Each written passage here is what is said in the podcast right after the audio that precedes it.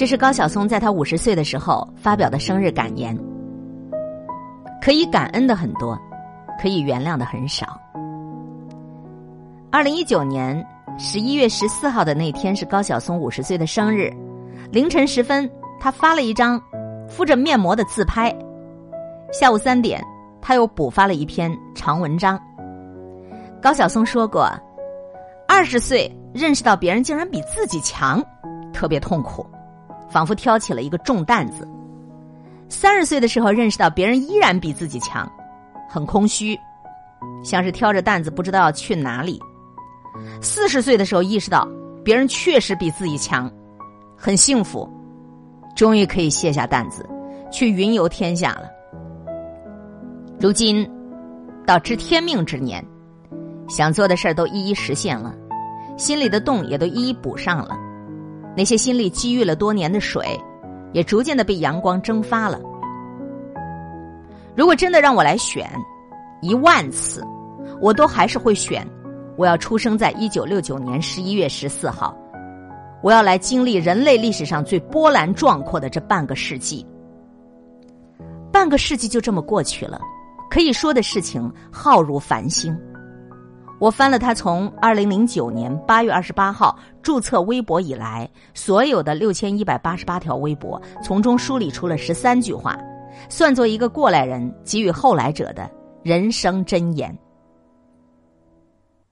第一句关于年轻，年轻时候真心混过，到老了真心才能够忍住寂寞。年少的时候，高晓松特别喜欢读金庸的武侠小说。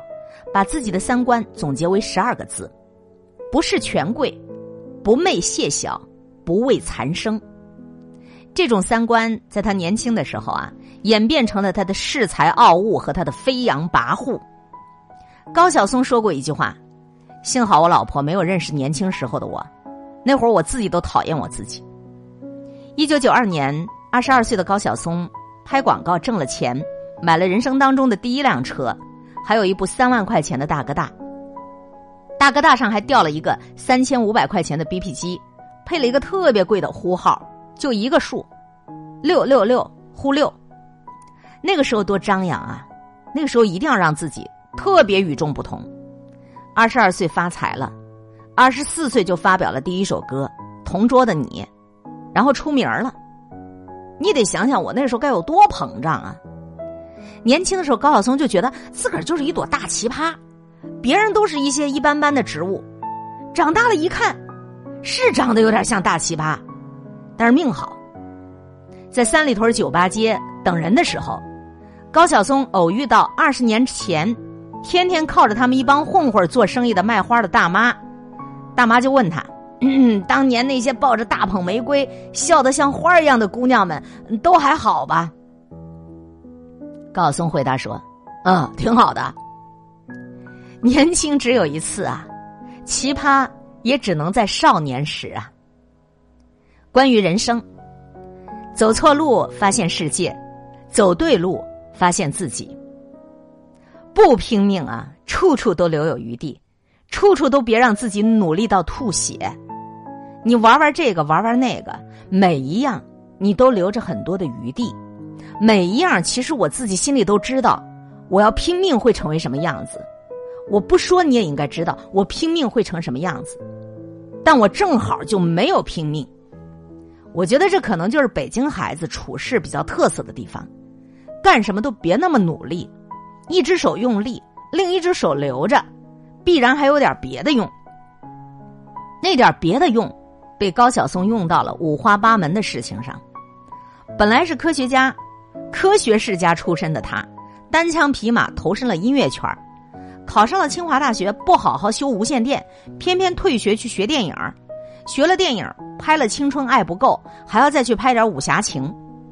上帝抓着他的手，肆意写歌，写到了极致。他又去投身互联网，规规矩矩的做起了职业经理人。经理人体验的差不多了，他又开始折腾脱口秀，啊，还创办了这个什么。什么杂书馆、小书馆，还有小岛，认真做起了公益事业。在滚滚红尘里摸爬滚打，高晓松把人世间想做的事儿，管他合适不合适，管他对与错，都给试了个遍。每个人都在窗子前看这个世界，有些人看见的只是一面镜子，有些人伸手看不见五指。高晓松看过了万卷书，走过了万里路，见天地，见历史，见众生，才最终见到了他自己。第三段关于爱情。无论是爱是恨，男人都是客人；无论年纪老少，男人都是孩子。男人的绝情，它是自然科学；女人的绝情，它就是社会科学了。一百句我爱你，难换一句我爱过你。前一句让人笑，但不一定真；后一句让人哭，但它是真情。一九九九年，高晓松第一次见到沈欢，当时就看对眼了。见面第三天，他就跟人求婚，对方当然犹豫不定啊。高晓松一边求婚，一边拿着烟头，一次次烫自己的胳膊，十足的爱情大流氓啊！烫到第三次的时候，沈欢就同意了，这就是他的第一段婚姻。二零零一年，高晓松结束了这一段用烟头促成的短暂婚姻。少年得志的他，车没了，爱没了，方向没了，重新回到一无所有，遭遇到了他口中的基础性崩溃。二零零七年，高晓松定居美国，遇见了八八年的女孩徐灿金。有一天，两人去迪士尼坐过山车，那天下着雨，很狼狈，但是高晓松觉得特别浪漫。在坐过山车的时候，他向女孩喊道：“你嫁给我吧。”然后那个八八年的女孩就答应了，然后他们就结了婚，生了女孩。六年以后，高晓松主动提出离婚，因为他想要更多的自由和更多的创作空间，一切就又成了过眼云烟。一九八四年，上着初中的高晓松初恋，他找班主任倾诉少年烦恼，老师不以为然的说：“你谈呗，你谈了恋爱就知道恋爱没啥意思。”高晓松说这句话给了他很大启发，果然冥冥当中，就成了他一生爱情的神启迪。恋爱果然没啥意思。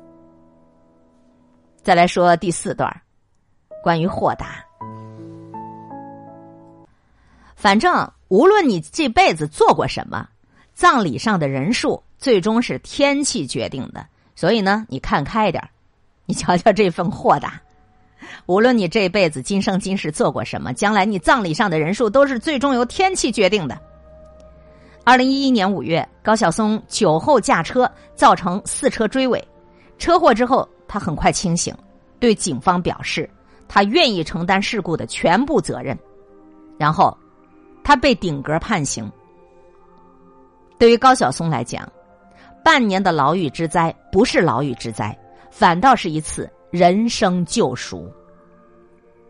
书香门第，清华才子，少年得志，民谣旗手，这么多的光环在他身上，他变得有些轻狂膨胀。他庆幸是老天爷，让他刹住了车。法庭上，他的律师想跟法官提出减刑的要求，被高晓松拒绝了。人生缺这一个月吗？不就一片树叶子从树上落下来了吗？有点太小气了。待在监狱当中的半年，高晓松不仅自制了钟和笔，啃了大英百科，翻译了小说，还拜了把子，跟这个监狱里的朋友约定要一起去周游世界。人生起起伏伏，今生做过什么，做错了什么，都已经不再重要了。重要的是，你怎么看待你做过的事。你得到的人生启示，以及你未来还要继续走的路。第五段是关于原谅，他说可以感恩的很多，可以原谅的很少。一九六九年，为了庆祝高晓松的出生，他们家里特意花了大价钱，提前准备了一个大猪肘子，还养了一只王八。结果出生当天呢，这个猪肘子就被人偷了，这王八也丢了，家里人觉得特别不吉利。再加上他的生日又是十一月十四号，在中国人嘴里读出来就是幺幺幺四，要要要死。他爸爸因此觉得非常晦气，所以跟他一辈子关系都不是很好。他曾经对他的父亲有很多的怨。父亲去世的时候，他写了一首诗，叫《铁青》，因为在他心里啊，父亲就是铁青的。一九九六年，高晓松只有二十七岁，那一年他的专辑《青春无悔》创下了十首歌同时登上各大排行榜前十的记录。也就在那一年，他在南京开音乐会，成为华语乐坛第一个在万人体育馆开音乐会的人。鲜衣怒马。烈焰鲜花，用了二十七年的时间，那个让他成为一个不吉利小孩的“要要要死”，被高晓松在音乐里化解成了最吉利的“多多多发”。我原谅了父亲，我也早就放过了我自己。他把所有原本被怨的事情都点化成了值得感恩的回忆。每一个中年胖子里头都住着一个。一尘不染的翩翩少年，关于诗与远方，高晓松有这样的印记。在一次名为《此间的少年》作品音乐会上，台下的观众哭成一片，高晓松也哭了。事后还不忘揶揄道：“连宋柯这种狼心狗肺的人都哭得跟个鬼似的。”他们都想知道这个时代还能够为校园民谣哭成傻子的人都是什么样的人，然后就派了同事去停车场做了调查。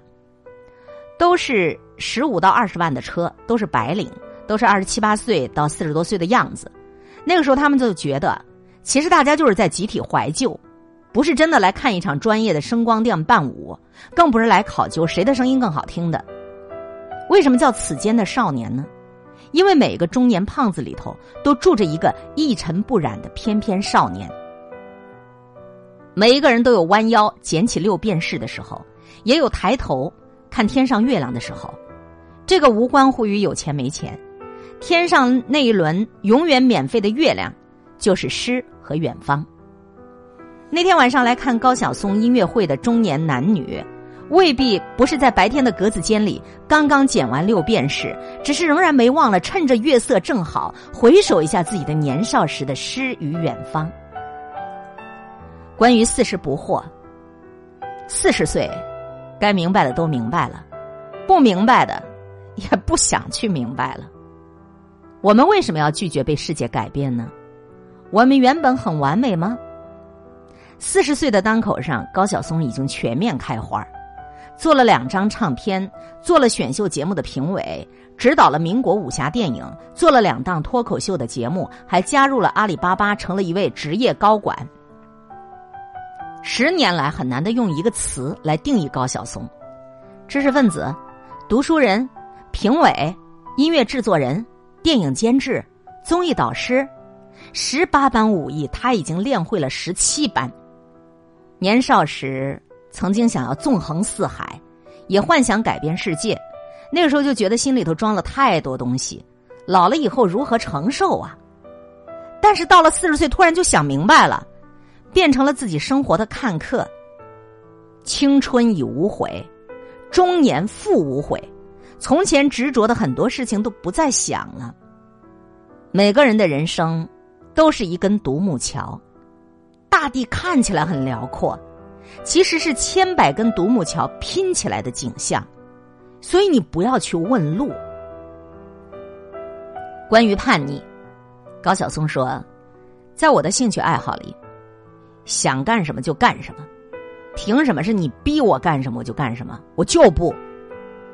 一九九零年是文艺青年高晓松最重要的一年，摇滚乐振聋发聩，高晓松就想组建自己的乐队。组建乐队需要设备，买设备需要钱，他没有钱，他就去管他妈妈要，他妈妈就不同意。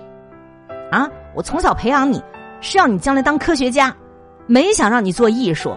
我不能资助你，高晓松说：“妈，我真的喜欢这个。”最后他妈就妥协了，跟高晓松打了一个赌：“你要是能够拿着吉他一分钱不带去外地生存一个星期，那我就出钱资助你。”于是高晓松真的就背着一把吉他，爬上了去天津的火车，在天津火车站的冷饮店，他在冷饮盒子上手写了“讨饭”这俩字儿做招牌。开始了他艺术青年的讨饭之旅。最后的结果呢，当然是啥都没有讨到。他在校园里被校卫队给揪住，没收了他的琴，他也失去了饭碗。最终，家里头一分钱都没有资助他，他去找同学借了两千块钱，这才组建了乐队。在后来的人生里，高晓松还有过无数次的叛逆。他在他的微博上发他的各种自拍的很丑的照片，彻底颠覆了知识分子在大众心里的形象。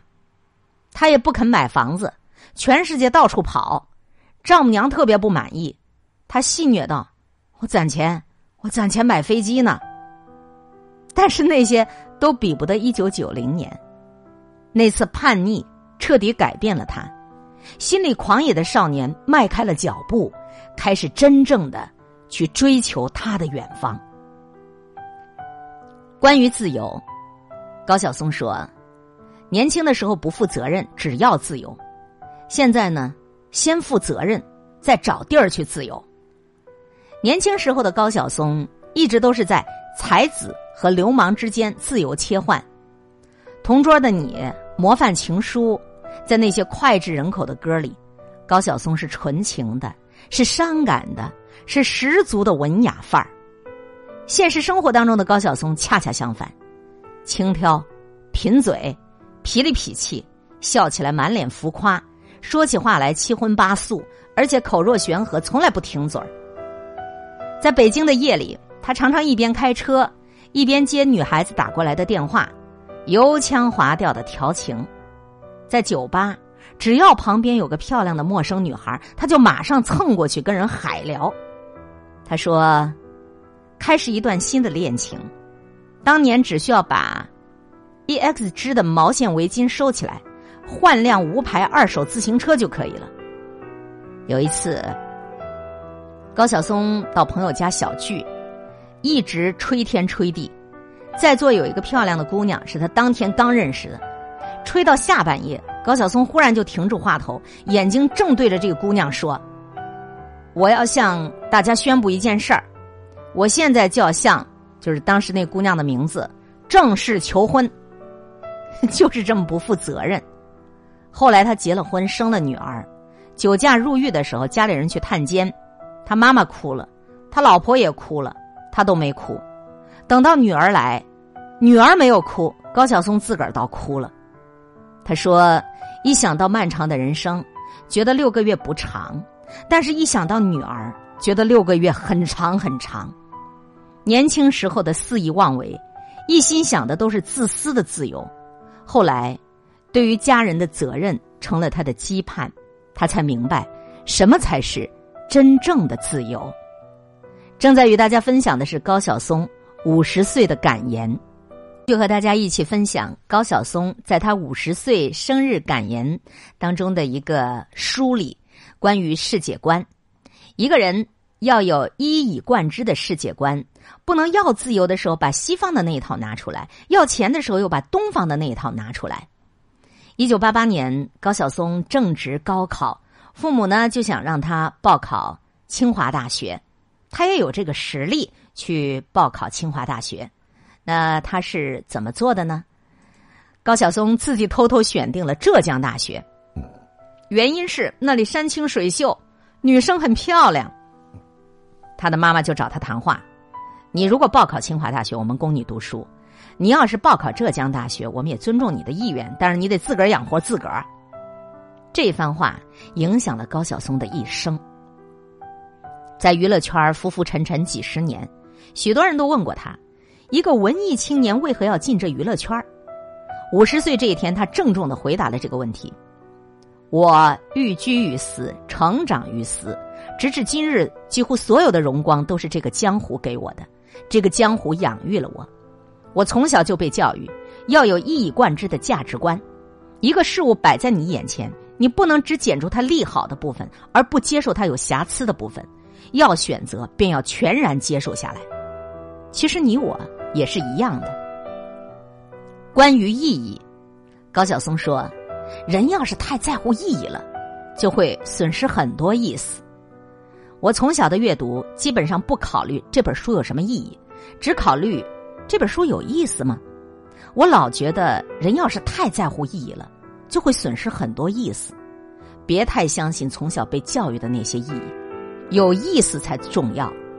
只看有意思的书，只跟那些有意思的人聊天儿。人和动物最重要的区别就是，动物做的每件事情都有用，但是人要做许多没有用的事情，比如琴棋书画，比如爱和等待。关于友情，高晓松说：“我喜欢的这一帮人，就像大海里的岛屿，在风雨中呼喊。”为夜航人唱歌，永远轻盈，永远滚烫，永远热泪盈眶。高晓松加老狼，这俩名字放在一块儿，基本上就是一代人的青春背景。老狼看高晓松，觉得他乐观直率，让自己灰暗的宅男生活多了一点乐趣；高晓松看老狼，觉得自己还是应该多读点书，让自己内心有一些真实清澈的东西。他说：“我们俩其实就是互相看一面镜子，是相反的。正因为相反，就不得不吵吵架。吵得最厉害的一次起因是一个特小的事儿。老狼呢就觉得摇滚乐很牛，高晓松呢就觉得特傻没文化，两人就吵起来了。吵架之后两年都没联系。有一天凑巧在一酒吧里遇见了，谁也不理谁。当时高晓松陪着一个外国乐队在聊天他就跟乐队用英语说。”后面坐那位原来是我们乐队主唱，我们以前挺好的。老狼听到了，也听懂了，就拿起酒杯一示意，两人就这么一杯酒泯恩仇了。高晓松入狱那一年，还收到了老狼寄来的十万块钱。开始高晓松说不要，老狼说就给你当生日礼物了。高晓松觉得这钱是白来的，狂买了一堆名牌，一下就给自己买了三万多的衣服。后来几年里啊，高晓松有一条出镜率很高的裤子，就是用老狼的钱买的。他穿着一直都没换，见重要的人都穿这条裤子。老狼说：“我演出演了很多，你在里头吃糠咽菜的比较苦，就这么想的。”高晓松说：“别说了，我要哭了啊！说点别的吧。”就像那年演唱会上，老狼正在台上唱《同桌的你》。大家正要跟着合唱，忽然停电了。台上台下所有人都把打火机点着，体育馆里是火光盈盈。老狼就觉得很温暖，他回过头去看高晓松，高晓松默默的站在后边，早已泪流满面。关于娱乐圈高晓松说：“音乐圈里头白痴很多，但我是有理想的。”一九九六年，朴树找到高晓松来卖歌。高晓松说：“你唱这么好，何不我们投资给你出唱片啊？”朴树说：“我要卖歌攒钱自己做，因为音乐圈都是傻子。”但高晓松还是为朴树成立了麦田音乐，带他进入了这个喜忧参半的圈子。二十多年来，在圈子里浮浮沉沉，高晓松早已一切都看透，但他还是乐在其中，玩出了很多的大自在。比起那误入阿扎宫门，误入狡诈商圈少受了几多误鸟气，好自在快活。江湖儿女卖艺，就为了快意恩仇，大快吃肉，大口喝酒，比做官比经商要干净温暖多了，比劳神子的知识分子要阳光灿烂多了。下辈子我还混这圈圈前几年，舒淇在微博上遭受网络暴力。被迫删微博，退了。高晓松挺身而出，发了一段话：“我们这个行业，卖身卖艺卖青春，用欢笑泪水献爱与自由，从来不巧取豪夺、鱼肉乡里，干过什么伤天害理的事儿。演好了，咱鞠躬拜谢，拜票谢观众；演砸了，诚惶诚恐不成眠，顶三五载虚浮名，挣七八吊养老钱，终归。”零落成泥，随风散去。观众总会有新宠，不负念旧人。看在曾带给大家片刻欢愉，能否值回些人间温暖呢？替舒淇打抱不平。高晓松说：“如果有来生，来生年纪轻轻又回来，我还是想回到这江湖。我活活到五十岁，看过许多行业，也亲身参与不少。我觉得可能这个世界上没有比我们这个江湖更好玩的地方。尽管很多人不喜欢，下辈子我还会再来。一九八八年十一月十四号，是高晓松十九岁的生日，十九个朋友来他的生日 party。当时父母在国外，初恋在眼前，爱与自由都在身边，一群人一起唱歌。高晓松说：“那是生命里最美好的一天。反正你知道你会成熟的，既然你知道你有一天会成熟，而且会成熟很久很久，那为什么要着急呢？”那就先不成熟的就这样过吧，即使勇士终将降临，也绝不向天命请安。我们来日方长。以上的这篇分享来自作者周佐罗。周佐罗对于高晓松该有多么喜爱，才能够在他五十岁生日的这一天翻遍了他所有的微博。汇总了他所有的关于梦想、关于诗与远方、关于四十不惑、关于一切的一切、关于人生观。我不知道你是否喜欢高晓松，我不太喜欢他的这个形象，但是他的作品还有他的这种性格特征，都是我所看好的，也是我所欣赏的。我做不来，我也不是愿意去效仿，但是我觉得生命当中有这样鲜活的灵魂。是值得我们去欢欣雀跃的，生命是美好的。